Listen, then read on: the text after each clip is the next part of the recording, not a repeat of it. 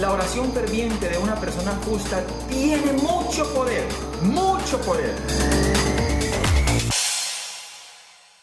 Dios me cambió el mensaje y me llevó al libro del profeta Jonás y creo que es tan relevante las lecciones que hay en el libro de Jonás para este tiempo.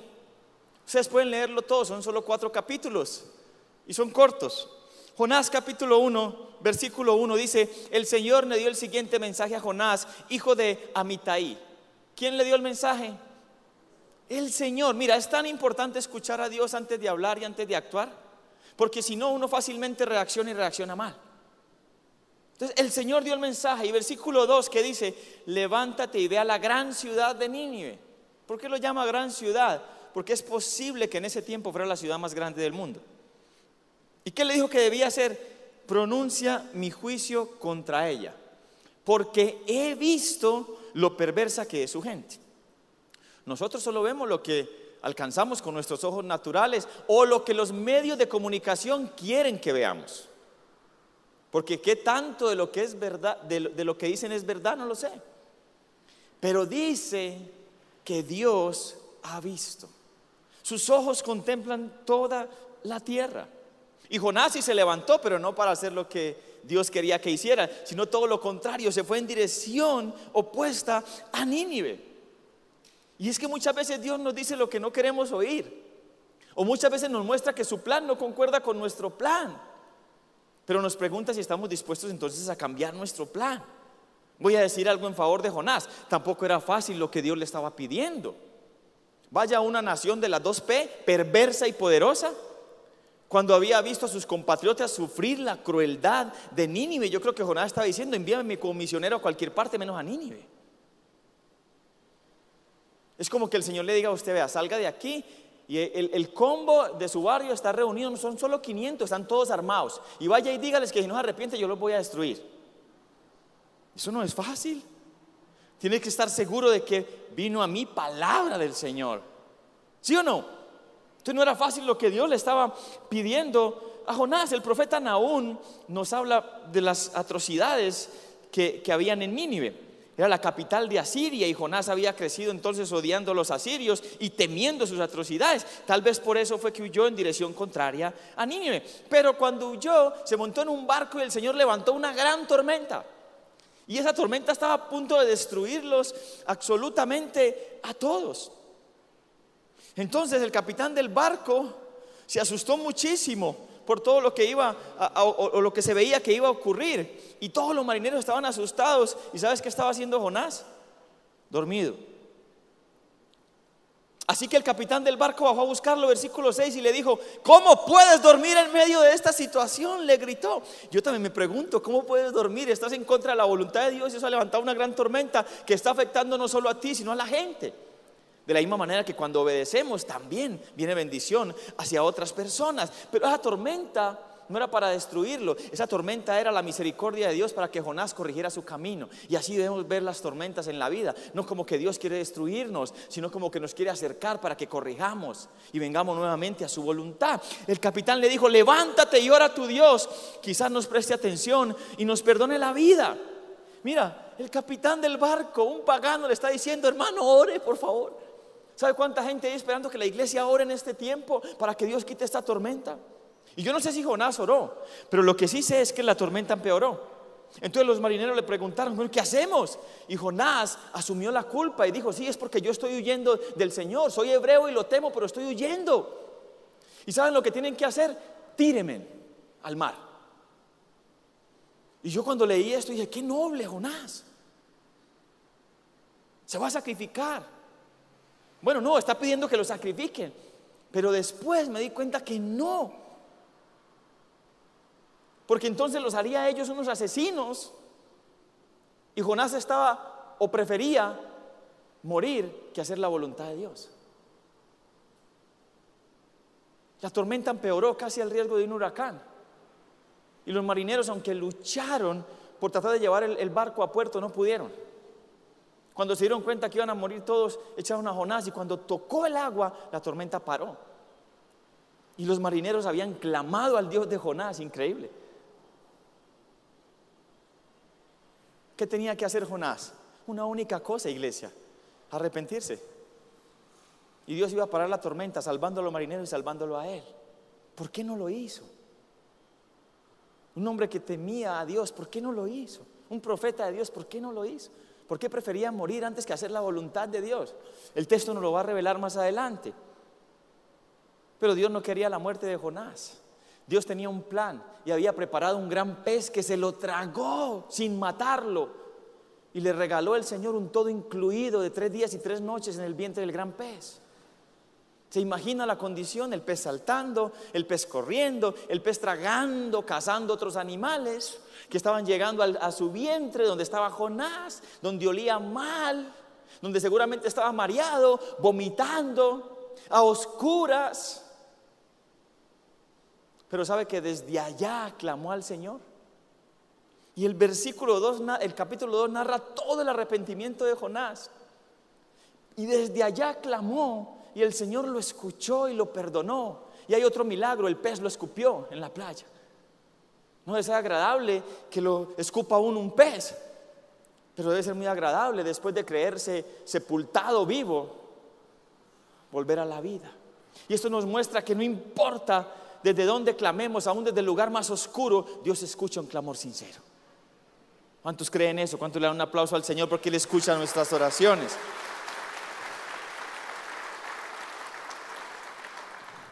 Y entonces el Señor le habló por segunda vez. ¿Y qué le dijo? ¿Cambió la orden? Nosotros podemos huir de la voluntad de Dios, pero Dios no va a cambiar la orden. Dios no se puede manipular. Dios le dijo exactamente lo mismo. Ve a Nínive, ve a Nínive. Solo que ya esta vez Jonás se había arrepentido, había orado y había prometido que iba a hacer la voluntad del Señor. Entonces obedeció y Jonás capítulo 3 versículo 5 nos dice cuál fue la reacción del pueblo. Entonces la gente de Nínive creyó el mensaje de Dios. Ojo, ¿el mensaje de quién? Porque lo que llevaba Jonás era un mensaje de Dios. Y desde el más importante, o sea, desde el rey, hasta el menos importante, declararon que ayuno.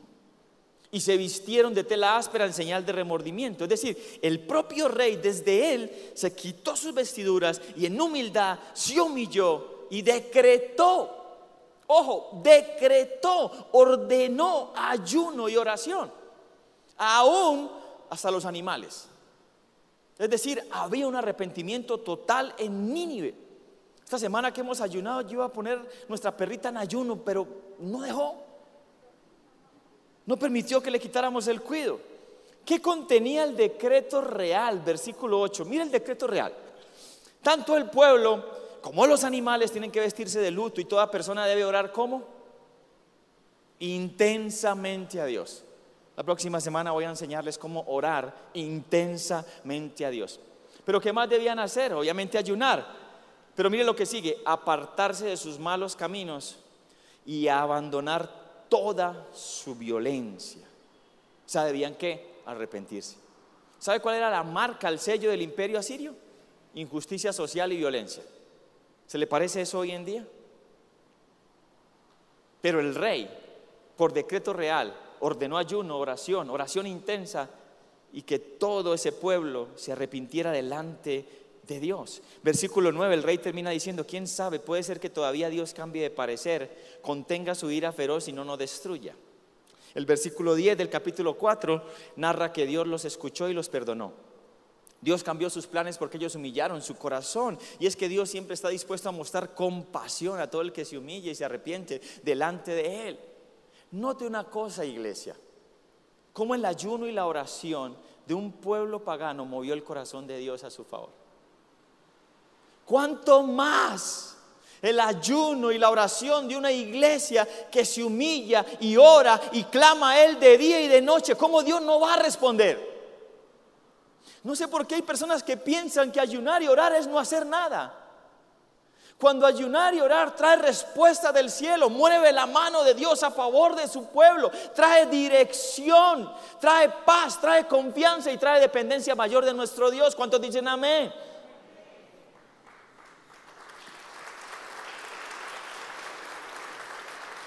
Mire esto, si eso no fuera poderoso,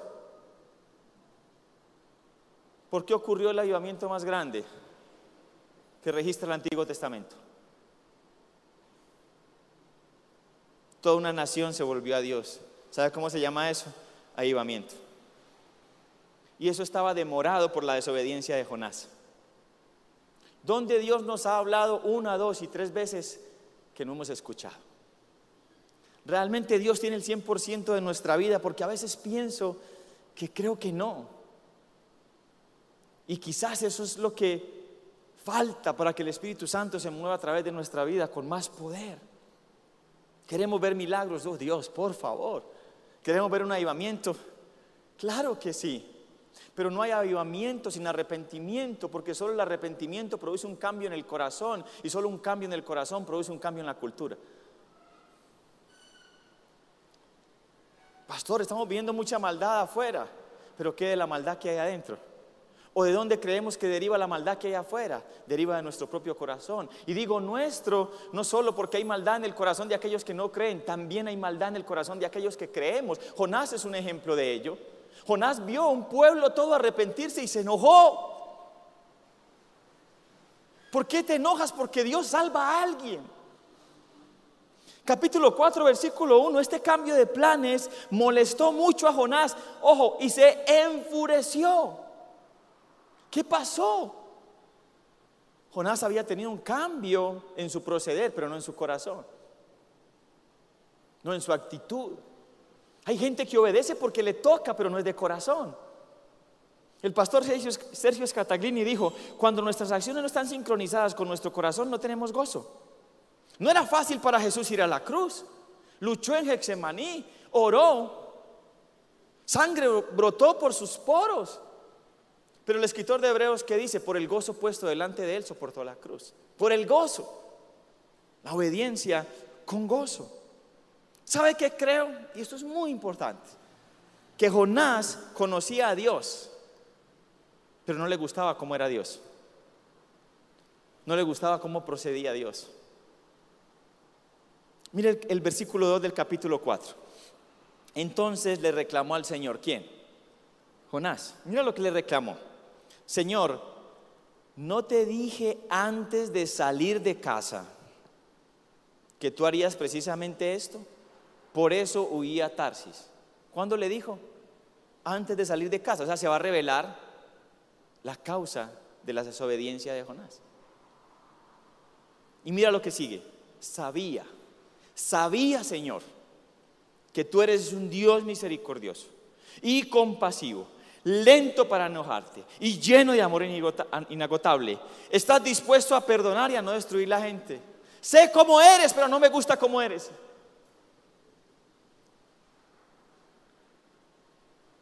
Y yo creo que Jonás predicó el mensaje incompleto. Fue y le dijo a los de Nínive, dentro de 40 días Dios los va a destruir. Pero no les dijo, si se arrepienten Dios los va a perdonar. Porque él sabía cómo es Dios, lento para la ira, lleno de amor inegotable, que no quiere destruir, sino que quiere perdonar. Jonás se enfureció, no solamente estaba enojado con Nínive, ya estaba enojado con Dios. ¿Cuánto nos enojamos porque Dios no hace lo que nosotros pensamos o queremos que haga? O porque otros no hacen lo que nosotros queremos que hagan. Uno pensaría que esta actitud de Jonás iba a enojar mucho a Dios y que Dios lo iba a acabar, pero Dios lo trató con tanta dulzura. Proverbios 15.1, la respuesta amable, calma la ira, él es la palabra y él logró conforme es él. Lo trató con dulzura, solo le hizo una pregunta, versículo 4 del capítulo 4. El Señor le respondió, ¿te parece bien enojarte por esto? Y esa palabra enojarse en su original es ponerse al rojo vivo. ¿Han visto personas que se ponen rojos cuando les da ira? Así estaba Jonás. Y Dios estaba tratando de calmar esa ira. Y estaba enojado con Dios y con Nínive. ¿Y sabe algo, iglesia? Siendo honestos, yo creo que este es un tiempo donde muchos de nosotros estamos enojados. Y a veces la ira o el enojo viene por la frustración también represada de cosas que se nos salen de nuestras manos y que no, no tenemos cómo resolver. Hemos visto años de injusticia, de dolor, de sufrimiento, de violencia, pero a eso añádale esta pandemia.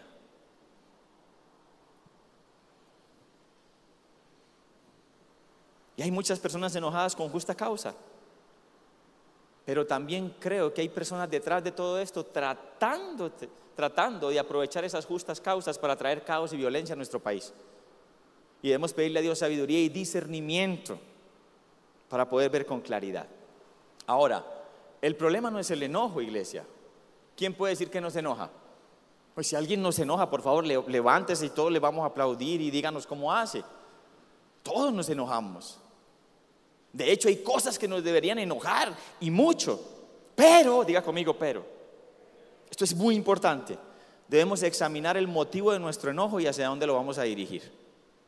Diga conmigo, examinar el motivo de mi enojo. ¿Qué le preguntó Dios a Jonás? ¿Por qué estás enojado? Pero también hacia dónde lo vamos a dirigir, porque si no vamos a dar lugar al diablo. ¿Y qué hace el diablo? Robar, matar, destruir. ¿Ha visto eso? Trae maldición en vez de bendición y trae división en lugar de unidad. Efesios 4:26, el apóstol Pablo dice, 26 y 27, además, no pequen al dejar que el enojo los controle. No permitan que el sol se ponga mientras están enojados. Es, es como la figura de un volcán. No permitan que ese volcán, todo eso que está adentro, haga erupción. ¿Por qué? Versículo 27. Porque el enojo así, cuando lo dejamos que explote, da lugar al diablo. Nuevamente, no dice que no nos podemos enojar pero que no podemos dejar que el enojo nos controle. Podemos llevar el, enojo a dos extremos que no son saludables. A uno, que explote el volcán y dañamos las personas. O dos, dejarlo adentro y nos consumimos de odio, amargura y eso nos debilita y hasta nos enferma. Entonces, ¿qué hacer? Tres consejos que da la Biblia para esto. El primer consejo está en el Salmo 4.4. No pequen al dejar nuevamente que el enojo los controle. Dice, reflexionen durante la noche y queden en silencio. ¿Qué está diciendo? Reflexione antes de hablar y de actuar. Número dos, intercambie la carga. El enojo puede ser una carga pesada sobre los corazones y que afecta especialmente el alma. Y, Jesús dice en Mateo 11, 28 y 29, luego dijo Jesús, vengan a mí todos los que están cansados y llevan cargas pesadas y yo les daré qué? Descanso. Pero mire cuál es este descanso. Pónganse mi yugo. Voy a hablarles más de eso la semana que viene. Déjenme enseñarles porque yo soy humilde y tierno de corazón. No pierdan la humildad y la ternura de corazón. Y encontrarán descanso para qué? ¿Para qué? Alma. Intercambia la carga. El enojo puede ser una carga pesada que nos debilita. ¿Cuántos se han sentido en algunos momentos débiles, con tristeza? Como que es un ambiente que nos quiere opacar es porque el alma está cansada. Y hay que dejar la carga en el Señor y recibir su descanso, su gozo y su paz. Y número tres, hay que entender que hay muchas causas, pero solo una es la causa de Cristo. Cuando los marineros clamaron a Dios, ¿qué pasó? Dios los salvó. Cuando Jonás clamó a Dios dentro del pez, ¿qué pasó? Dios lo salvó. Cuando Nínive decretó ayuno, oración y se arrepintió, ¿qué pasó? Dios lo salvó. ¿Cuál es la causa de Cristo? La salvación de cada persona, sea estrato 38 o estrato 0. Cada persona es valiosa para Dios, cada vida es valiosa para Dios, cada alma es valiosa para Dios. El arrepentimiento es el gozo del cielo y debería ser también nuestro gozo en esta tierra. ¿Cuántos dicen amén y cuántos aplauden al Señor por eso?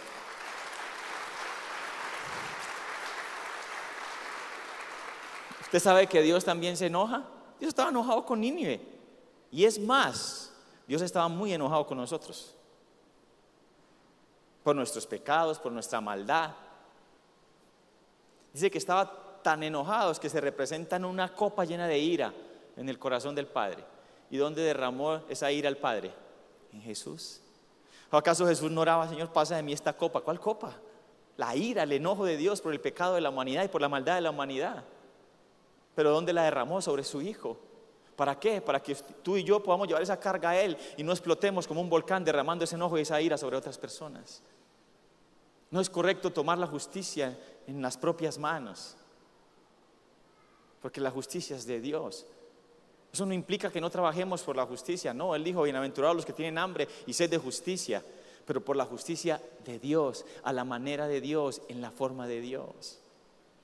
Cuando van a capturar a Jesús para llevarlo preso, en las últimas horas de su vida, Pedro saca la espada, le tira a mochar la cabeza a Malco, Malco esquiva y ¿qué le mocha? La oreja. ¿Y qué le dijo Jesús? Guarda la espada, porque los que usan la espada, espada morirán. ¿Acaso no crees, Pedro, que yo puedo clamar a mi Padre y que envíe una legión de ángeles que acabe con todo? Que quite todo este imperio romano y que entonces ustedes reinen. Pero esa no es mi causa, Pedro. Si quieres mirar mi causa, mira la cruz y mis brazos están extendidos a la derecha y a la izquierda. Y lo único que va a mantener la iglesia unida es la causa de Cristo.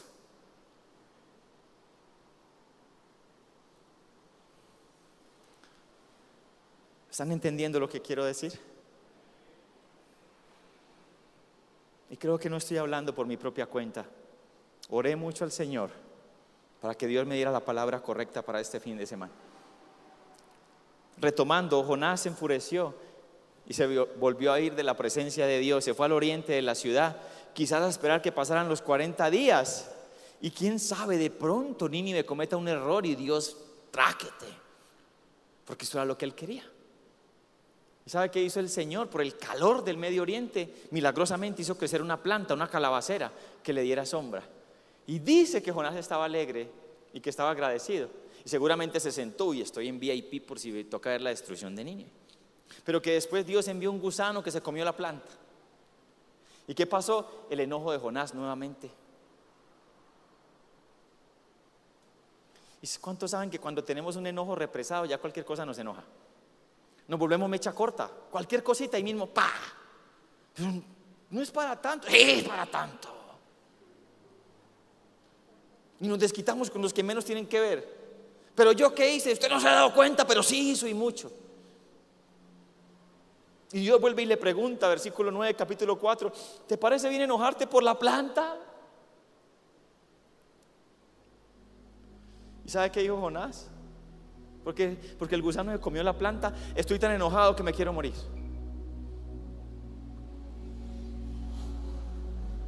Mira a dónde lo llevó. ¿A dónde lo llevó? Cuando vio que toda la ira no fue derramada sobre Nínive, se frustró, pero se quedó con ella adentro y se amargó. Y mira a Dios cómo responde. Versículo 10 sientes lástima por una planta, aunque tú no hiciste nada para que creciera, creció rápido y murió rápido, versículo 11, pero Nínive tiene más de 120 mil habitantes que viven en oscuridad espiritual. En el original tiene más de 120 mil habitantes que no sabe distinguir entre su mano izquierda y su mano derecha. ¿Sabe lo que está hablando? Tiene más de 120 mil niños dulces, tiernos, que aún no conocen la diferencia entre el bien y el mal.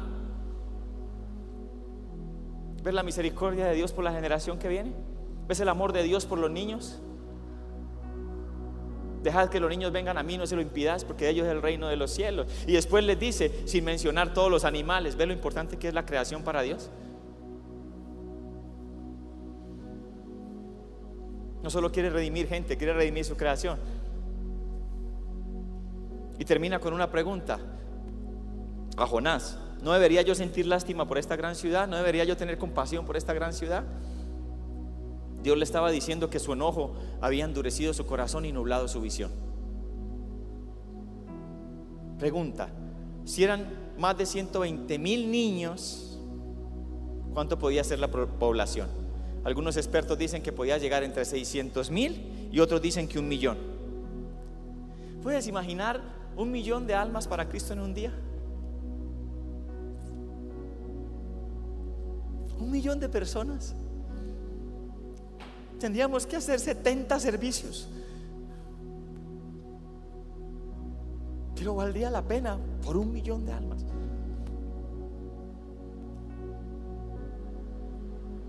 Ni Colombia ni Medellín están fuera del alcance de la gracia de Dios. Dios puede hacer nacer una nación en un solo día. Y Dios en un solo instante puede quitar la nube de tinieblas que ha querido posarse sobre esta nación y traer su nube de gloria, su chequina. La causa de Cristo son las almas. Ahí termina el libro de Jonás, o sea que no sabemos la respuesta de Jonás. Pero ¿cuál es la nuestra?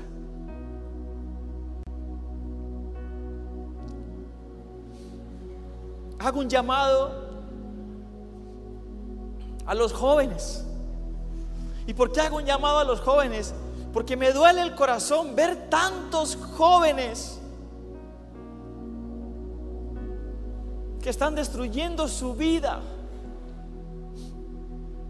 y que no saben ni por qué. Hay tantos jóvenes que marchan y no saben por qué marchan.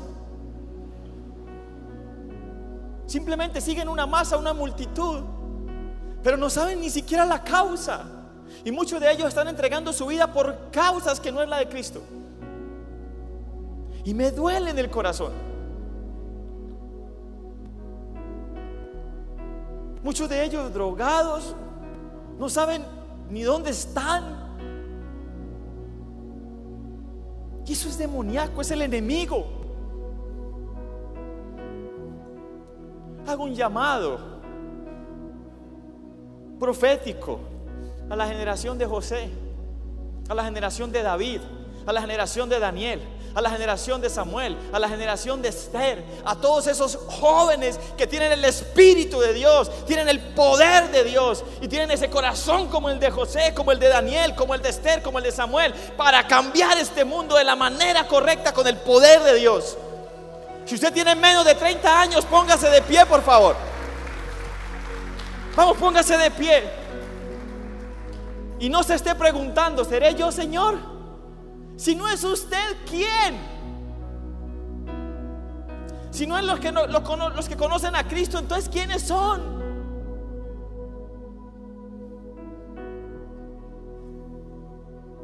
Son ustedes, muchachos. Chicos, chicas. Pero iglesia, iglesia, escúcheme esto a todos y a todos los que nos ven online. La iglesia y la familia tenemos que disipularlos. Porque si no, cualquier otro los va a tomar y los va a discipular de la manera incorrecta.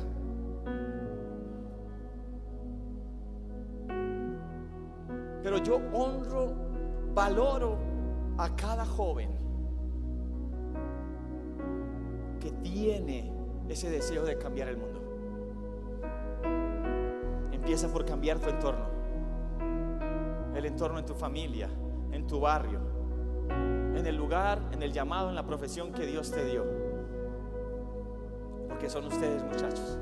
Y a ustedes les digo, jóvenes, así como nosotros tenemos la responsabilidad de serles modelos, de apoyarlos, de ayudarles, de bendecirles, de disipularles, a ustedes les digo, tienen la responsabilidad de mostrarle a las generaciones que vienen detrás de ustedes es posible cambiar el mundo de la manera correcta con la presencia y el poder del Espíritu Santo. ¿Cuánto lo creen? Denme un amén audible y denle un fuerte aplauso al Señor.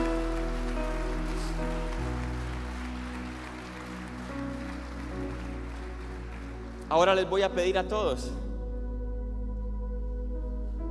que nos arrodillemos por un momento.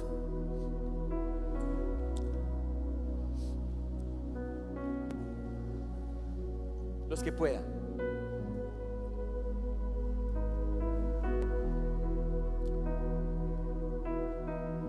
La respuesta del rey? Desde el rey. Fue el primero que se postró y convocó ayuno y oración. Fue el primero que se arrepintió. Señor presidente, señor gobernador, señor alcalde, no sé si algún día usted verá este mensaje. Quiero que sepa que les honramos como autoridades y oramos por ustedes. Eso es lo que nos manda el Señor y lo hacemos. Pero también quiero hacerles un llamado y que creo que es del Espíritu Santo. Y es que hay un rey que está por encima de todos los reyes de la tierra. Es el rey del universo. Es el Señor Jesucristo. Y la Biblia dice que algún día toda rodilla se doblará y toda lengua confesará que solo Él es el Señor. Yo les hago un llamado en humildad para que ustedes también se postren delante de nuestro Dios, nos humillemos y clamemos a Él por la compasión y la misericordia en esta Colombia que todos amamos. Y estoy seguro que todos queremos dejar una mejor Colombia a nuestros hijos. Les invito a todos, cristianos, católicos, nos unamos por la causa de Cristo. Que le pidamos perdón al Señor por nuestros pecados, por la sangre derramada en esta nación, por el narcotráfico, por la prostitución, por la indiferencia, el clamor del pobre, por la injusticia, por la impiedad, por la brujería, por la hechicería, por la idolatría, por la dureza de corazón y por el enojo que se ha salido de control. Señor, perdónanos. Perdónanos, Señor. Porque todo esto que está pasando nos perjudica a todos, Dios. Ten misericordia y compasión de esta Colombia que tú amas, que tú has llamado un faro a las naciones, una tierra de avivamiento, de esta Medellín que has llamado el epicentro del avivamiento de Dios. Espíritu Santo, convéncenos de justicia, de pecado y de juicio, Señor, y atrae el corazón de todo este pueblo, de toda esta nación, al Padre.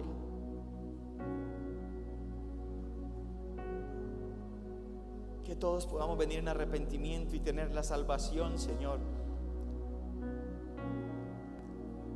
Señor, apelamos a tu nombre. Tú eres lento para la ira, rico en misericordia. Estás lleno de amor inagotable, Señor. Y quieres perdonarnos, no destruirnos, Señor. Señor, también bendecimos a tu pueblo Israel, la niña de tus ojos.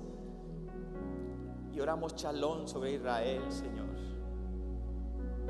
Tú les amas, son tu pueblo, Señor. Oramos, Señor, por la salud de las personas quebrantadas, enfermas, Señor. Por la provisión sobre aquellos, Señor, que están en escasez. Oramos por una gracia tuya, porque tú conoces todo lo que estamos viviendo. Y tú eres nuestro Padre, Señor. Gracias, Dios. Bendice a Colombia, Señor. Sana nuestra tierra en el nombre de Jesús. Amén. Y amén. Pueden ponerse de pie.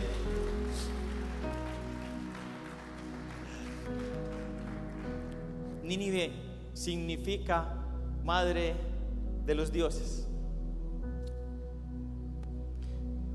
Hasta que conoció al Dios verdadero. Yo creo que muchas veces cuando hay situaciones así, y sobre todo que se alargan, como que empezamos a desfallecer, a desanimarnos. Y yo quiero animarles en esta mañana a que se sacudan. Porque a veces como que esa nube, esa pesadez viene sobre nosotros y como que nos debilita. Y es porque empezamos a mirar todas las circunstancias, el dolor, el sufrimiento, y dejamos de levantar nuestro rostro y mirar a Dios. Alzaré los ojos a los montes. ¿De dónde vendrá mi socorro? Mi socorro viene del Señor. ¿De dónde estás esperando la salvación? ¿De dónde estás esperando el socorro? Mi socorro viene del Señor. Que hizo los cielos y la tierra. No olvides cuán grande es tu Dios. No olvidemos cuán grande es nuestro Dios. No olvidemos que Él está con nosotros y por nosotros. Porque su iglesia es su amada, con todas las imperfecciones que tenemos, sigue siendo su iglesia, la que Él está lavando, purificando para presentársela a sí mismo. Tienes que tener la seguridad y la confianza de que nuestro Dios es quien gobierna y que aunque a veces parece que no estamos viendo que Él está actuando, lo está haciendo mucho más de lo que podemos ver con estos ojos naturales. Eso se llama fe. Y dice que el justo caminará por fe, no por vista. Otra forma de orar es adorar. Dios llevó muchas veces al pueblo a adorar, diciéndoles, ustedes tranquilos, yo voy a darles la victoria pero vayan y adoren. Entonces levanta tus ojos y mira de dónde viene tu socorro. Y vamos a adorar juntos y cantar de la grandeza de nuestro Dios. Amén. Vamos a hacerlo. El agua vino cambió,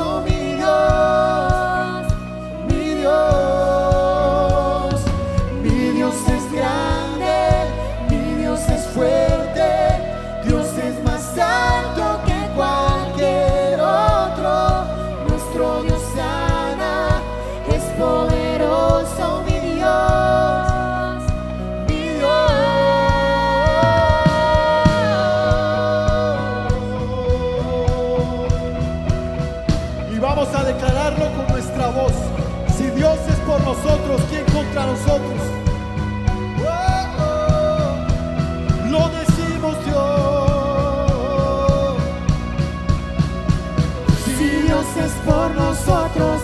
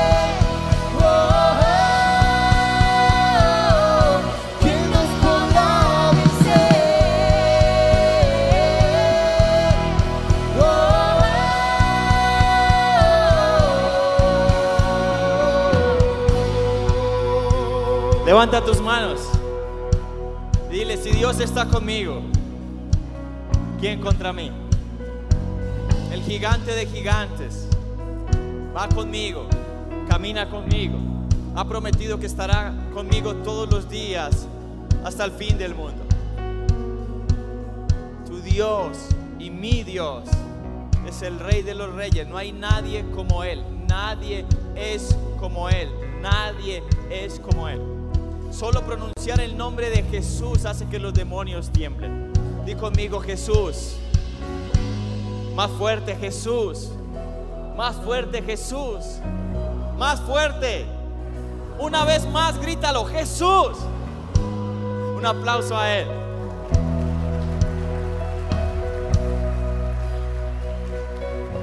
Cuando no sepas qué hacer, cuando no sepas qué decir, solo di Jesús.